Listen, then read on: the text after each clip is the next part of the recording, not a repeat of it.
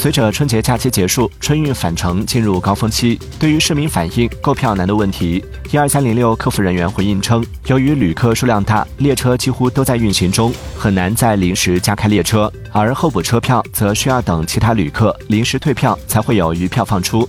旅客若买不到直达车票，可以尝试中转等其他方式。